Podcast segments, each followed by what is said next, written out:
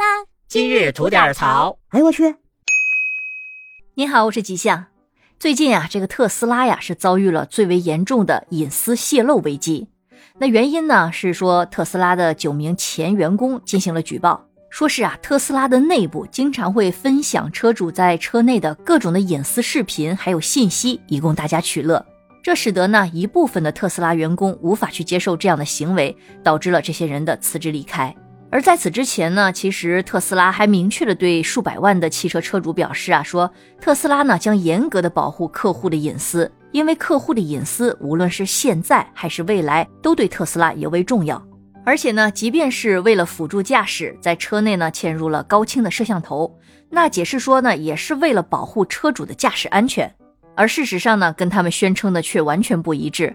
根据这九名特斯拉的前员工的透露啊。他们特斯拉员工通过内部的消息系统是可以一清二楚的看到车主在车内所做的一切的事情，甚至更严重的是，后台还可以将停靠的位置信息，甚至是周边的环境都能看得一清二楚，几乎是毫无隐私可言。那这也不得不让很多人呢开始怀疑特斯拉的隐私安全性。因此呢，此前俄罗斯还特意禁止了特斯拉在俄罗斯的重要港口或者是军事的禁区进行行驶。而我国呢，也是对特斯拉的行驶做了一些安全的防备，比如在一些政府部门或者是重要的军事禁区，也是不允许特斯拉进入的。更可笑的是，即便是马斯克本人，其实也被员工偷窥过。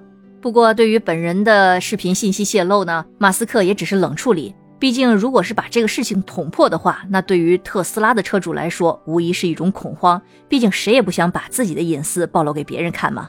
而刨去特斯拉不说，我们其实现在生活中也有太多的环节容易泄露个人的隐私。那手机呢，就占了很大一部分的比例。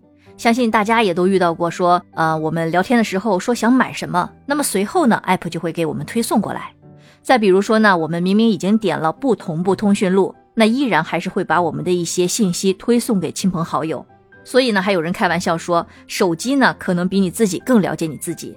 那究竟是怎么回事呢？其实一方面呢是手机的 app 是通过了你授予的权限获取了相应的信息，因为当我们下载 app 的时候呢，就会习惯性的授予手机一些权限，比如什么麦克风、相册、通讯录、位置等等。那这样 app 就可以获取到我们的个人信息，并且进行了上传，很容易导致我们的信息泄露。总之来说呢，互联网时代我们想避免信息泄露，基本上是不太现实，只能呢尽可能的去规避。比如说呢，我们首先要保证自己手机下载的 app 呢是在正规渠道下载的，而且要限制他们获取太多不必要的权限，尽可能的减少隐私的泄露，保护好个人的信息和财产安全。